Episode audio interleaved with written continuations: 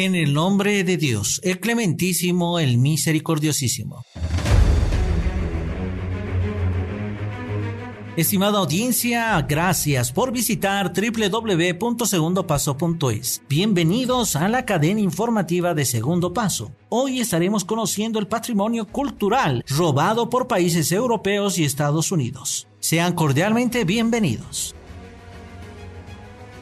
México quiere su patrimonio arqueológico de vuelta. Al igual que muchas cosas en el sur global, los extranjeros llevan siglos saqueando, traficando y coleccionando el patrimonio mexicano, en particular los viajeros, exploradores y después los turistas europeos y estadounidenses durante los siglos XIX y XX. En respuesta, México empezó a protegerlo. Poco después de su independencia de España, prohibió su exportación. Desde los años 70, cada vez ha hecho más solicitudes de devolución de las piezas más importantes de su patrimonio cultural ubicadas en colecciones en el extranjero. En los últimos tres años de gobierno, el presidente de México ha convertido en prioridad la recuperación del patrimonio cultural mexicano y ha aumentado sus esfuerzos contra el tráfico y la comercialización de piezas arqueológicas. Las autoridades culturales y diplomáticas han denunciado e intentado detener subastas con organizaciones de seguridad internacionales y negociado con gobiernos y museos para recobrar los rastros materiales del pasado mexicano que está en el extranjero. La devolución de 5.746 piezas culturales mexicanas, todo en piezas arqueológicas, es un gran logro del gobierno actual. Algunas piezas fueron devueltas luego de ser incautadas en la frontera por no tener la documentación adecuada, como las cuatro estatuillas devueltas desde Australia en noviembre de 2020 luego de ser detenidas en la aduana de camino a un comprador. Otras devoluciones sucedieron hace poco en Alemania cuando entregaron 37 estatuillas de las culturas Olmeca Maya y otras de la zona de Colima y Nayarit a la Embajada Mexicana en Berlín. Otras han sido el resultado de la cooperación interinstitucional, como en el caso de una urna maya chiapaneca de 500 años devuelta por una universidad estadounidense en el año 2021. La base legal de sus demandas de restitución de patrimonio arqueológico recae en sus leyes nacionales que se remontan a la década de 1820 y prohíben la sustracción de piezas del país. Desde la década de 1890. Por ley, toda la arqueología precolonial del territorio mexicano es propiedad de la nación. Esos principios están presentes en la Ley de Monumentos de 1972, aún vigente, que declara que todos los monumentos arqueológicos precoloniales de México son propiedad de la nación, inalienables e imprescriptibles. Pese a todo esto, no paran las subastas de piezas arqueológicas en Francia, aunque México se ha suscrito al convenio UNIDROIT, que teóricamente teóricamente facilita los procedimientos legales para la recuperación de piezas arqueológicas con las que se especula en el extranjero. Las autoridades culturales volvieron a publicar un llamado para detener dos subastas de bienes patrimoniales mexicanos en París, Francia, donde se pondrán a la venta 50 piezas de culturas que pertenecen al territorio mexicano. Apenas en las últimas semanas, la Casa Millón, también en la capital francesa, concretó la venta de más de una treintena de piezas arqueológicas, a pesar de las condenas públicas y cartas para exigir su cancelación por parte de las autoridades de cultura federal a través de relaciones exteriores. De esta manera, pese al rechazo reiterado de las autoridades federales contra el que han llamado expolio del patrimonio mexicano y su especulación en el extranjero, en particular en Francia, país que es reconocido por su legislación hostil a la recuperación de piezas. La subasta Art Precolombien, al llevarse a cabo en febrero por la casa Societe Binochet et Guiquellon, con contempla la venta de 47 piezas provenientes de culturas como la teotihuacana, maya, mexicana, chontal y otras que habitaron los estados de Jalisco, Colima, Nayarit, Veracruz y Michoacán. Por mencionar unos ejemplos, se oferta una máscara funeraria teotihuacana tallada en piedra verde, fechada entre el 450 y el 650 después de Cristo, con un precio estimado de entre 40 mil y 60 mil euros. Una figura sentada de cerámica veracruzana de los años 50 al 900 después de Cristo, estimada en 15 mil a 20 mil euros. Un collar maya de 23 perlas globulares de jade, pulido y flechado entre el 300 y 600 después de Cristo. Su precio oscila entre los 4 mil y 5 mil euros. Un jarrón derrocado con la figura de un jugador de pelota y glifos mayas datado entre el 600 y el 900 después de Cristo, estimado entre 10 mil y 12 mil euros. La cabeza de un hombre de la cultura azteca elaborada sobre el basalto gris y con resto de pigmento rojo, valorado entre 20 mil y 25 mil euros. Estas piezas también fueron parte de una colección en Estados Unidos desde 1997 y antes se exhibió en la Galería Merrin de Antigüedades en Nueva York. Muchas de estas piezas de mayor formato adjudicadas a culturas del territorio mexicano provienen de Estados Unidos y previamente pasaron por una tienda neoyorquina de antigüedades. Lo anterior quiere decir que gran parte del patrimonio cruzó las aduanas de Estados Unidos para su venta en Francia. En noviembre pasado, el Pleno del Senado aprobó el proyecto de decreto para la suscripción de México al convenio UNIDROIT sobre los bienes culturales robados y exportados ilícitamente, a través del cual los 49 países vinculados al convenio, entre ellos Francia, Estados Unidos y ahora México, adscriben la homologación de acuerdos internacionales para la restitución y devolución del patrimonio cultural. Sin embargo, aún no parecen claros sus alcances en la práctica. Según la opinión del investigador Daniel Salinas, el patrimonio mexicano no debe estar en colecciones privadas, embelleciendo las casas de los ricos en el norte global. No debe ser comprado y vendido como mercancía ni encerrado en vitrinas de museos occidentales, inaccesible a la vasta mayoría de los mexicanos. Por sobre todas las cosas, esas piezas pertenecen a la gente que tiene una fuerte afiliación cultural e identitaria con ellas y deberían estar disponibles para que las conozcan, estudien y disfruten en su lugar de origen. Similar suerte ha tenido miles de bienes documentales que datan de los siglos XVI, XVII y XVIII recuperados desde España, Italia y Portugal y que son parte de un valioso patrimonio de los países andinos. Por ejemplo, solo en Perú el Ministerio de Cultura recuperó en febrero de 2021 unos 109 bienes culturales que fueron repatriados desde diversos países de América y Europa, que alienta a continuar en la defensa de la soberanía y protección de este